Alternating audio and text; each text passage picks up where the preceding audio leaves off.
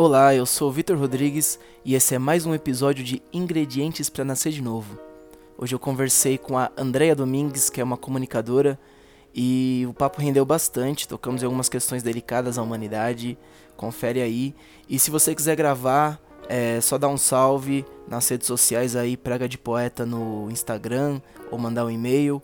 É, a ideia desse podcast é exatamente ter esse. ver, ver os movimentos né, que as minhas produções causam. Então, se você leu algum livro meu, algum poema meu e tem algo a dizer, bora marcar um papo e ver o que sai, certo?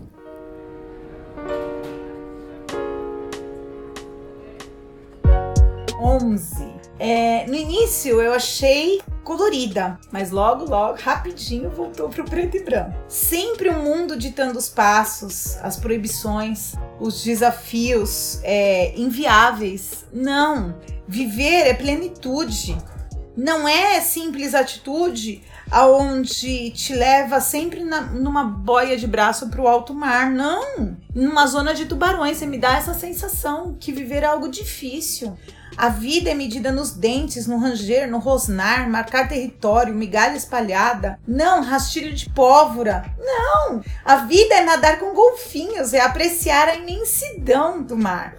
Que Deus nos presenteou, é guardar no coração tudo que a vida nos proporciona de uma forma boa e ver coisas boas mesmo quando a gente imagina que elas são más. A vida é colorida, ela não precisa ser preta e branca, ela é linda.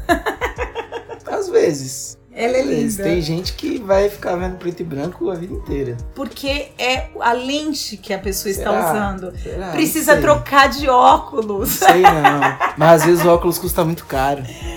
Nem todo mundo tem dinheiro pra comprar esse óculos, não. Não, não. E Sabe o, qual e é o o melhor? governo, o governo parou de dar esse óculos. Mas não tem sabe qual, sabe qual é o melhor? Esse óculos, ele não tem preço. Tem, tá caro. Ele- Hoje em não, dia tá caro. ele não tem preço.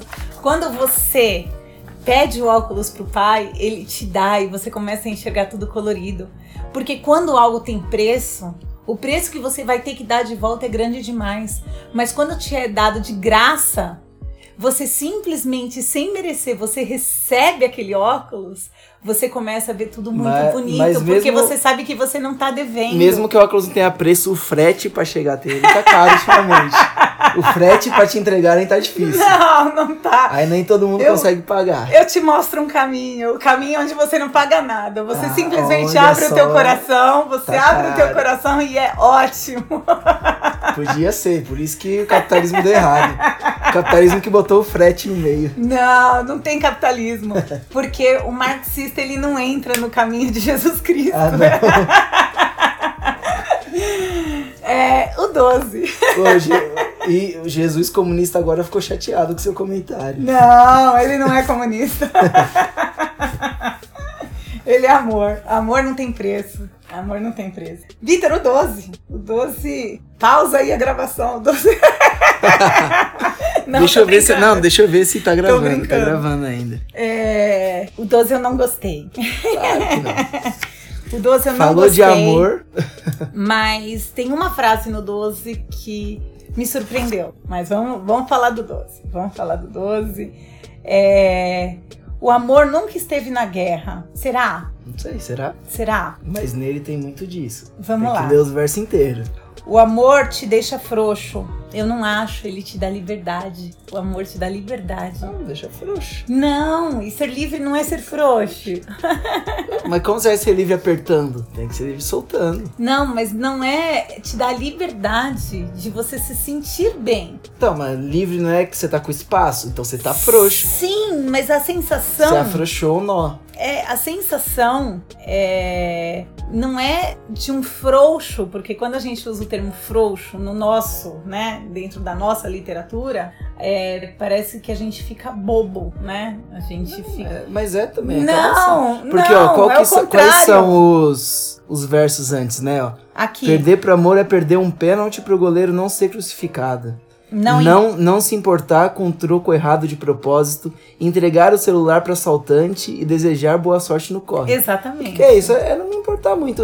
Eu- eu- esse foi o texto que eu fiquei pensando nesse podcast que eu falei. Tá. Que eu até conto as histórias desses Então, eu. Dessas situações aí, que algumas são verídicas. São do- verídicas, por exemplo, uma já aconteceu comigo. A do É, celular a do e a do ce- é. troco, sim. Ah, e decidi, boa sorte. O cara tava com a arma em mim e eu falei, Então, vai com fiquei Deus, frouxo, entendeu? Fiquei frouxo, falei, tá Não bom, é frouxo. leva esse celular aí, vou Não é ficar um frouxo. tempinho sem, mas tem um velho em casa, Isso tá é bom. amor, isso é amor.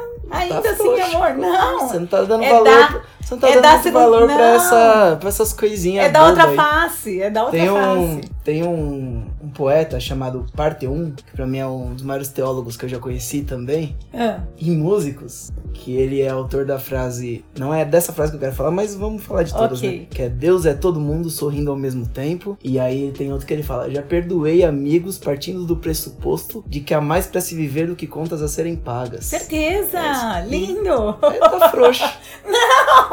Não é bom ser frouxo, eu acho Entendeu? legal ser... Entendeu? Ah, Eu acho tá. legal ser um homem frouxo. Eu- É. Deus me livre ser alguém que não leva desaforo pra casa. Não, que, não. Que eu quero ser frouxo mesmo. Ah, ah, passando frouxo ali. É eu mesmo. É, Jesus nunca foi compreendido. Não foi. Não morreu por amor de ninguém. Jesus foi assassinado. Muito triste. Todas as. Com A maiúsculo. Não, muito triste ver que ele não morreu por amor de ninguém. Você não lê a mesma Bíblia que eu e você não segue o, melhor- me- o mesmo Jesus que eu. Porque ele s- simplesmente, pra mim, no contexto geral do livro, essa foi a visão mais sombria que teve. É. Porque se eu não enxergar o amor de Jesus Cristo por mim, acabou o contexto todo de tudo que eu falei aqui. Porque ele morreu sim, por amor a mim, por amor a você, por amor a quem tá ouvindo aí a gente. Ele morreu por amar, não por amor, assim. É que essa ideia do sacrifício é uma ideia muito Santo Agostinho pra frente, assim, né? De, de que existiu o sacrifício. Na verdade, não Santo Agostinho, mas a gente absorveu essa ideia da cidade de Deus, cidade dos homens, da remissão dos pecados, coisas do tipo, de um sacrifício como uma co- como uma entrega, né? E pra mim a morte dele foi um assassinato como um ato político, assim. De dizer assim, não cabe quem pensa, quem pensa o coletivo aqui não, quem Tá, pensa o próximo, quem vai- pensa o amor. Não, O lugar livro- dele é na cruz, é na lê, forca. lê o livro de João. O tempo todo ele já sabia. O tempo todo. Sabia. Ele esperava. Ele sabia, do mesmo Ele jeito. esperava. Do mesmo jeito que eu sei que, por exemplo, a minha escolha de, de certas atitudes, de, é, de pensamentos coletivos vão, vão me lesar. Vão me lesar no individual e, e, por exemplo, e vai, vai me deixar com menos dinheiro, ou então posso ser preso por algum tipo de pensamento, Mas houve um propósito. Um Sim, propósito. não, ele sabia, mas isso Assim é bem como existe claro. um propósito para sua vida, para esse livro, para essa conversa, é, foi um propósito de Deus. Mas, a cruz. Mas isso é bem claro, sim. é. Então, e aí assim, Não, mas a cruz foi, não foi obra de Deus, a cruz foi obra de, de quem não entendeu quem era Jesus e quis matar ele. sim. Porque ele não cabia aqui. Mas não, mas a questão é, já era profético. Por quê? Porque hoje você precisa escolher a cruz Mas isso é pra profético. tua vida eternidade. É só, é só você fazer. O, o primeiro livro que eu lancei, eu peguei essa imagem do profeta, né? E comparei ela do poeta. Porque, pra mim, o profeta não era alguém que tinha uma visão mística. Era alguém que analis... tinha uma visão ampla. E não mística, assim, tipo, ah, não adivinhei o que vai vir no futuro. Não, eu só olhei como que a gente tá e falei, ó, se continuar desse jeito não vai estar legal. Que essa é a visão que eu tenho dos profetas bíblicos. Eles olhavam e falavam assim, olha, desse jeito vai dar merda, porque... E vocês lembram que há um tempo atrás já deu merda também? Porque a galera tava igualzinho. Mas e Sabe, Deus, vejo e, o futuro e Deus refletindo papel? passado. Então, e aí ele tava lá dizendo, ó, então, vamos fazer desse jeito aqui? A gente sabe como é que tem que fazer, porque vocês estão fazendo desse outro. Mas não é porque ele adivinhou. Não, tá. É a mesma coisa, assim. É. A coisa mais, mais óbvia. É profético também. Se aparecer Jesus de novo, vão matar ele igualzinho. Ou talvez pior. Não, não, ele vai voltar, mas já não vai ser da, da mesma Não, forma. mas tô dizendo, né? se ele nascesse embora. nessa época aqui, hoje. Seria pior. seria muito então, pior. é profético isso, mas é Seria óbvio muito também. pior. Não é profético, Mas é não óbvio. é profético porque Jesus Cristo já veio. É óbvio. E aí, aí o que que acontece? É, se a gente entender que sim, ele não foi compreendido, sim.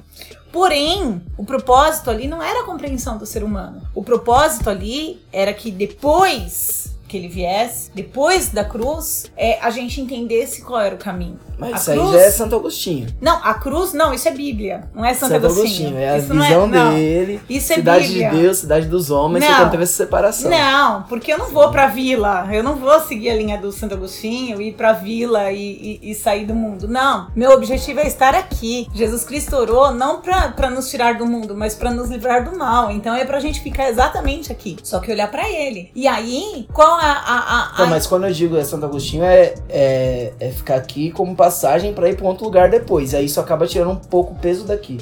Isso que foi a contribuição do Santo Agostinho pra nossa religião. Não, eu cristã. entendo, eu entendo. Que pra mim é o que matou a religião Não, cristã, né? não, eu entendo o quê? Que a gente vai ter a vida eterna, a vida eterna. Mas a questão não é pra outro lugar ou não é esse contexto. O contexto do hoje, do agora, eu é fazer a minha escolha de que forma eu vou andar aqui, pra quem que eu vou olhar, quem é o pai que me guia, qual é o relacionamento que eu tenho com ele. Por quê? Porque um dia eu vou estar face a face com ele. E aí, o que que eu vou levar? O que que eu fiz aqui? Ah, eu só curti minha vida, tal, não, não agreguei em nada. Então, de que valeu? O que que eu vou falar pra ele? Olha, eu tinha um apartamento legal, eu tava, fiz um podcast com o Vitor, eu li, né? Deuses fazendo bolo. Não, eu preciso ter um contexto de amor que eu tenha construído aqui, porque isso me vai ser cobrado. É, essa, esse lance dessa prestação de contas vem de São- Santo Agostinho. Não, É mas isso não é, pra- não é de Santo Agostinho, isso é bíblico. teologia. Isso é bíblico. Tá em, em Hebreus. Vai, ao homem foi dado viver e morrer apenas uma vez para logo em seguida estar em juízo. Ué, e aí? Eu tô vivendo de que forma? Se eu não estiver olhando para Cristo, não vale nada. Porque daí eu tô aqui para agradar aos homens e os homens são ingratos, é o que a gente conversou lá no, no início. Então, de que vale a pena estar aqui? Não, eu tenho que fazer a diferença. Eu tenho que amar ao próximo, assim como eu amo a mim mesma. Porque senão eu não fiz diferença nenhuma. E eu tenho que amar ao Pai, Deus, sobre todas as coisas. Porque senão eu também não aprendi nada. Se eu ficar olhando só para as coisas do mundo. E aí, é, esse daqui, de verdade, a, a última frase dele eu achei fantástica. Por quê? Porque é difícil sim aprender a amar. Mas sem antes aprender a morrer. E é exatamente isso que aconteceu comigo. Eu não sabia amar, mas eu precisei morrer. Eu morri e nasci de novo. E aí é exatamente aqui. Eu precisei aprender para nascer de novo. Eu amei essa frase. Essa frase eu amei. Mas Jesus Cristo morreu por amor a mim e a você. Vamos lá. É... Mas não foi um suicídio, nenhuma entrega, foi um assassinato. Ele, ele escolheu. Não, ele escolheu. Ele escolheu. É, Essa daqui chega a ser bíblica e eu vou usar, né? É, ele Tem várias lindas histórias pra contar sobre Jesus Abram Cristo. seus deuses fazendo bolo na página. Exatamente, 35, na página versículo. 30. 30. é difícil amar, aprender a amar, sem antes aprender a morrer. Eu precisei aprender a morrer, a morrer o meu ego, a morrer o meu eu, que era todo torto. Ainda é, mas hoje eu aprendi a amar e aprendi a ser frouxa. Daí pra frente, Vi, eu não fiz mais anotações porque eu entendi que você foi tanto no relacionamento pessoal quanto no teu relacionamento de vida, você foi começando a andar ao lado da morte. Exatamente no sentido de amadurecimento pessoal. Já não foi um conflito. É, você fala muito do, do amor homem e mulher. É, toda vez que eu lembro de você, encontro Sim. né? é, é, você fala do amor e da, é, é, de homem e mulher como se fosse também algo que quase que te mata. Mas eu entendo assim que quando você doa o teu coração, você tá doando porque você quer, não com a expectativa na, na outra pessoa, mas porque você é frouxo, né? Você é frouxo no amor. E, e aí, isso é bom, desde que você não esteja querendo agradar aos homens. Porque se você quiser agradar aos homens, aí vai ser todo sofrimento também. Porque daí você começa a morrer aos poucos também em algumas situações aqui. Mas eu vejo já em relações a experiências tuas. Aqui, daí pra frente, eu comecei a ver o Vitor num relacionamento dele com o que ele vivia. Com o que ele tava de experiência acontecendo. uhum. Então não achei muito polêmico nessa situação, porque daí é algo muito pessoal. Mas até o 12 eu diria que foi o divisor de águas. E aí Sim. depois começa numa tranquilidade até de mostrar assim: olha, é, isso daqui me fere, isso daqui me machuca, isso daqui é a forma que eu vejo o mundo. Aqui eu comecei a ver o Vitor a partir do 13. Eu comecei a ver o Vitor. Mas é, é bem uma. É a narrativa do, do livro, é bem essa daí. Bem dividida, desse jeito mesmo. Tá, tá. Inclusive, esse, o, o 12 é- termina o primeiro bloco e o 13 começa o segundo bloco. Na hora que eu tava montando o livro, foi desse jeito. Ah, ok. Então eu encontrei aqui a, Tanto a divisão. E 13 aqui eu falei, eu não vou mais, não vou mais fazer as an- anotações, porque aqui eu tô vendo mais o Vitor. Sim. Então eu comecei a, a ver a tua forma de pensar, a tua forma de, de, de agir. Sim. E aí eu falei, esse eu já não posso mais O questionar. livro antes ele era dividido em dois capítulos. O primeiro chamava Deuses fazendo bolo e o Tá. segundo chamava Ingredientes para nascer de novo. Ah, o ok, primeiro acabava no ok, 12 e o ok. segundo acabava, começava no 13. Mas Ok. eu res- resolvi fazer como se fosse tudo um poema só. Perfeito, então aqui é o teu. na-. Mas aqui é o teu nascimento, Sim, porque sim. daí é algo muito pessoal. Sim. Eu falei assim: eu vou até aqui, porque até aqui eu entendi que dá pra eu ir questionando, pra eu falando e tal. Os demais eu entendi que é a tua particularidade. E achei lindo também. Mas não precisa ser sofrido, pode ser mais colorido. A vida é super colorida. Assisto desenho todo dia. Assisto desenho todo dia. Não, não durmo um dia sem ver desenho. Quer vida mais colorida que essa? Muito legal, gostei do teu livro. Achei extremamente ilustrativo. Algumas ilustrações me fizeram viajar, outras me trouxeram um pouco de tristeza, mas pelo foco, pela lente, né? Pela cosmovisão que você trazia. Porque daí é diferente da minha. Mas espero que você tenha gostado aí das coisas que eu coloquei. Esse livro, ele. Mas ele diz muito. Isso, isso eu falei no, no último episódio com, com a tia. Último, não, no penúltimo. Na verdade, eu não sei quando a gente vai lançar esse. Tá. Mas eu falei em algum episódio. É, e é o que eu repito nos lançamentos, às vezes, que é exatamente. Entender que preto e branco é cor também, né? Inclusive, branco é todas elas, né? E, e é isso, a vida não é só colorida também. E, e o grande lance é. Eu acho que é, é- esse livro é a minha compreensão enquanto artista, assim, já que eu escolhi, já que eu continuei, quis continuar. Porque esse livro é bem nesse momento, assim, que eu tava quase largando. E aí é um, é um renascimento artístico mesmo, assim. Tá, tá. É, é de pensar assim. É, é, é tá correndo esses riscos mesmo da vida, de olhar pra vida, pra tudo. Não olhar só pro preto e branco nem só pro colorido, mas olhar pra tudo e saber que vai doer, que vai, vai ter merda, vai ter. Mas qual o coisa. propósito? O propósito é sentir. É sentir. O meu propósito é sempre sentir as coisas e, e investigar esses sentimentos nas outras pessoas. Ok, É esse. ok. Você Estou investigou. investigando. Você tá investigando o meu sentimento diante da tua. É, investiguei, só que aí eu faço essa distância e às vezes eu tenho a sorte de, de ouvir o resultado dessa investigação. Mas é bem isso, assim. Aí eu, eu vou construindo meu repertório a partir dessas pequenas histórias, né? Eu acho fantástico a ideia de nascer de novo, né? Sim, O imaginei. nascer de novo é fenomenal. É, E é passagem bíblica, e é o que eu te disse. Não tem como me entrevistar sem a gente falar de Bíblia. É, não tem como E- falar desse livro sem falar disso também, né? Exatamente. A, a única formação que eu tinha quando eu escrevi esse livro aí era formação de acadêmica mesmo. Era, Teológica. é, eu tinha, estu- tinha terminado um curso de mecânica de usinagem no Senai. Ok. Os dois diplomas que eu tinha, e de teólogo, então Igualzinho. Um eram as referências técnicas que eu tinha. Eu sabia falar de chão de fábrica e de teologia, Mas. e de é, cabeça no céu.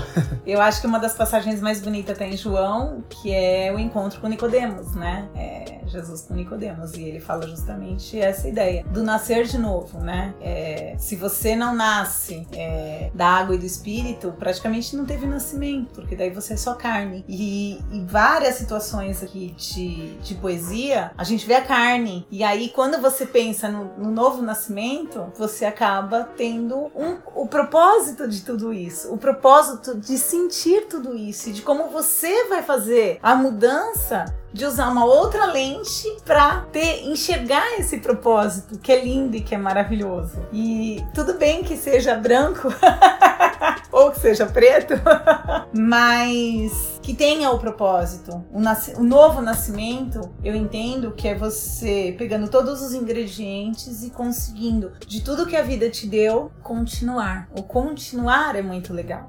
O continuar já é um propósito. Continuar por quê? Pra quê? Né? E, e isso é maravilhoso. Eu gosto muito desse daqui, que é o que a gente que eu vi, que eu coloquei os tópicos do 9, que tinha o momento da tristeza, tinha o momento de uma nova perspectiva, o momento da teimosia, né? Que eu vejo bem o Vitor assim, essa é, vai, fazendo um resumo do livro, o momento de compaixão, eu acho que você é um cara que tem um coração enorme, maravilhoso, e o um momento de esperança, mesmo que você não goste dessa palavra, é, que é o que você fala que vai conversar com essa criança. Então eu, eu acho que essa poesia 9, ela narra um pouco o Victor pra esse nascer de novo. É, ela é, o, ela é a que eu escolhi como foco do livro, assim. Ah, eu nem sabia. é, ela narra o Vitor para essa nova fase, essa fase de compaixão e de esperança. E a esperança é o quê? É cada dia você ter misericórdia por alguém, você esticar a mão para ajudar alguém, você levar uma palavra legal para um amigo ou para quem você nem conhece, né? Uhum. É tão curioso quando a gente vai levar uma mensagem e dividir um pouco de amor com pessoas que a gente nem conhece. É maravilhoso o resultado também. Então eu vejo os ingredientes para nascer de novo nessa daqui, no 9. Mas os deuses fazendo bolo, eu coloco aquela questão. Que deuses? Que deuses? Se for deuses construído pelos homens, eles vão falhar Mas mesmo. qual que não é? Não, Sei. não. O meu criador não é, não é criado. É, não sei. o meu criador criou tudo, ele não é criado, ele sempre foi, ele sempre existiu. Os que ele, eu conheço eu que não são criados não falam nossa língua. Ah, então você não conhece o meu, eu preciso te apresentar. ah, mas se apresentar com as palavras criadas pelos homens, aí, aí, já, aí já meteu o homem no não. meio. Mas sabe o que acontece? Como. Passou ele, pela boca. Ele transforma, ele transforma. E uma vez que ele transforma, e que ele transforma a vida, e que ele aproxima pessoas, e que você prova dessa transformação, já fez toda a diferença. Não é um ah. Deus comum. Na, na alquimia, é alquimia pura. Na alquimia tudo se transforma. Mas é uma coisa que eu que eu notei assim da, da nossa conversa, que também é uma coisa que me pega muito nesse no processo desse livro, tanto de processo de escrita quanto de releitura, é, é esse lance da negociação, né? Por isso que eu fiquei batendo, batendo na, na tecla, fiz umas provocadinhas assim do Agostinho, do capitalismo. Essa que é, sempre foi a ideia que mais, sempre foi o que mais me incomodou na igreja, não, não só na igreja, tá. em qualquer tipo de religião. Ok. Inclusive nas, nas não cristãs também rola isso, né? Okay. Da barganha, de sempre trabalhar com a ideia da barganha, da, de, do propósito. E você, foi talvez a palavra que você mais usou, né? Do propósito propósito. propósito. Eu vou eu, eu vou fazer tal coisa com propósito, com propósito. E eu lembro que na época que eu tava estudando teologia, eu acompanhava o Ricardo Gondim. E uma das falas que eu mais gostei dele foi quando ele falou assim: "Olha, fé para mim é uma aposta". E, e eu não tô interessado, e como toda aposta é, é sem nenhuma garantia. E é por isso que e é isso que me mantém. É, eu tô apostando nessa figura de Jesus, nessa figura que chegou a mim, e aí ele fala numa figura mesmo, OK. Que não, e aí ele e aí ele diz assim, não exatamente com essas palavras, né? Porque eu não vou lembrar que faz muito tempo que eu vi isso, mas isso era o que ele dizia. É, e não me interessa ficar provando se ele foi real ou não. É, para mim basta fazer essa aposta e se chegar no final da minha vida e falar assim, era tudo mentira, você morreu, não tem lugar nenhum, nunca existiu. Para mim foi uma aposta ótima, porque eu escolhi viver minha vida de um jeito que, me, que, que eu achei digno, em prol da vida, das relações humanas, do amor. E isso foi o que me mais chamou a atenção, assim. Então, mas aí Nessa ideia de, assim, de não esperar algo, de, de não trabalhar na barganha. Então, mas na verdade. Porque a gente cai naquela outra máxima assim. E se não existir? Metade dessas pessoas estariam indo na fé, igreja? Estariam seguindo é uma religião?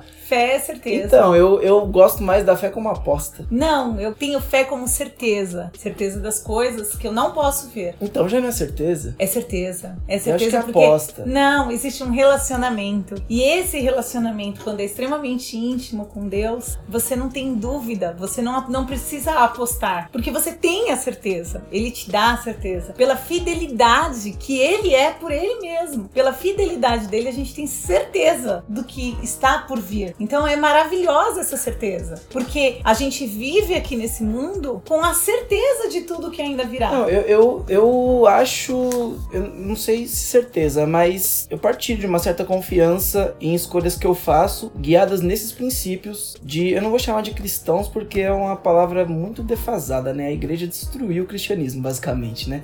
Eu diria Mas que, nesses princípios. Eu diria aí. que toda religiosidade te afasta de Deus. O teu relacionamento tem que ser você e Deus. Mas, mas no assim, teu quarto, digo... no teu pessoal, Sim. no teu íntimo. E aí é essa que vale. Mas eu digo, eu digo que eu, eu tenho essa confiança nesses princípios na hora de tomar algumas atitudes. Você sempre vai seguir a, partir de um, de um valor ou, ou de um ponto de partida, né, Sim. né? Que é onde você constrói a tua identidade, o, o, seus, seu, seu caráter e tal, que é o que vai nortear suas escolhas. Mas eu, eu penso nessa confiança, você usou a palavra certeza, eu uso mais a palavra confiança nesses valores, mas mais no sentido do agora, não do que tá por vir. Sim. E aí é nessa questão. Por isso que eu, eu perguntei, ah, qual que você acha que é o propósito desse livro? Eu, eu, eu digo que não tem propósito, assim. Eu acho que eu escolhi viver sem propósitos. Não no dá sentido pra você de ter uma vida sem propósito. Não, é, é, mas acho que é assim, no sentido. Nesse, nesse lance, assim, de um objetivo final. Eu não consigo dizer qual que é o meu objetivo final. Tá, mas qual é o teu objetivo consigo, aqui? Não a sei. Gente, eu falei do porvir, eu, eu, eu mas acho... eu falei do agora. Por exemplo, eu vejo naquele, como você me disse, que é o 9, né? Que é o, o foco uhum. central do livro. É, você me mostrou exatamente uma tristeza no início, mas você termina com uma compaixão Sim. e com esperança. Se você não tem o propósito de de repente ser um amigão pro seu amigo, um, um paizão pra tua filha, é, não tem propósito? Sim, acho que nesse sentido sim, mas acho que e é um propósito isso imediato. são escolhas. É. Não, mas é um propósito imediato. Você poderia sim, escolher sim. ter um propósito de vida de falar assim, ah, eu vou ser um sacana, eu quero só ganhar dinheiro e, e tá beleza. Não, não é esse o teu propósito de vida. E por que não é? Porque você tem valores. E aí, se você tem valores, esses valores já te colocam diante de um propósito. Então eu coloco sim. Mas, o, mas o que eu digo é, é nesse sentido de não tenho, não tenho talvez valores por causa de algo. Porque tem, porque eles. É legal viver assim. É isso, assim, sem um objetivo maior, entendeu? Acho que é nesse sentido. Quando eu digo, qual que é o propósito? Continuar. Não Sempre. tem um objetivo final, assim, sabe? Não vou viver a partir desses valores porque eu quero ser um cidadão do céu. ok, não, eu sou. Não eu vou, sou. É. Eu já busco as coisas do alto porque eu já sou. É, ou porque não quero ir pro céu. inferno. Não, porque eu não acho legal ser escroto com as pessoas. É isso. é só por causa disso. Eu acho que é isso, assim. Isso Esse já, é não é, já não é um propósito porque, de compaixão, é, e por que que eu, de, de, amor. Sim, e por que, que eu gosto de viver, é, talvez olhando para as pessoas, ouvindo histórias, escrevendo essas histórias, vivendo com mais intensidade essas relações? Porque eu acho divertido. Só.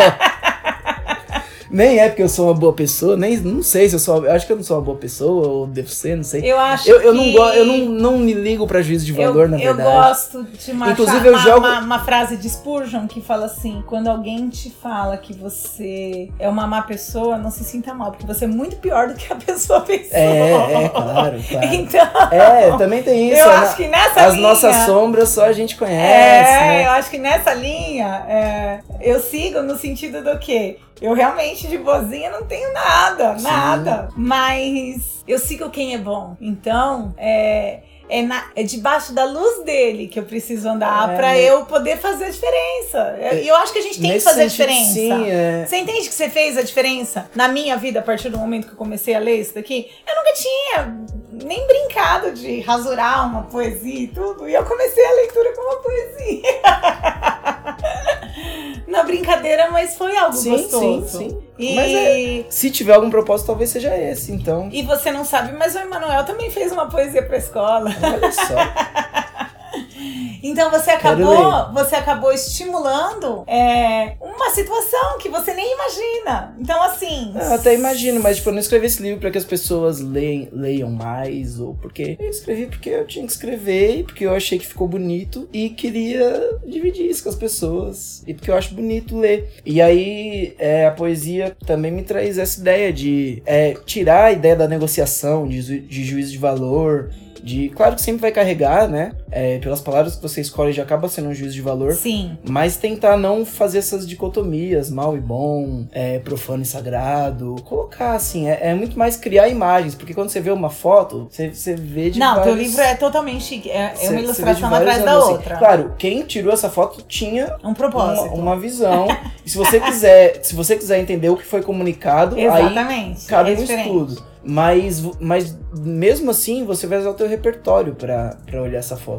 E o símbolo que ela te traz vai, vai te despertar sentimentos e, vai ser diferente para cada que pessoa. quem escreveu não tem, não tem, não tem controle, né? Não, e eu acho que é legal isso que você tá fazendo das entrevistas, porque com certeza você vê as visões mais inusitadas das pessoas tem, que leram, né? Tem.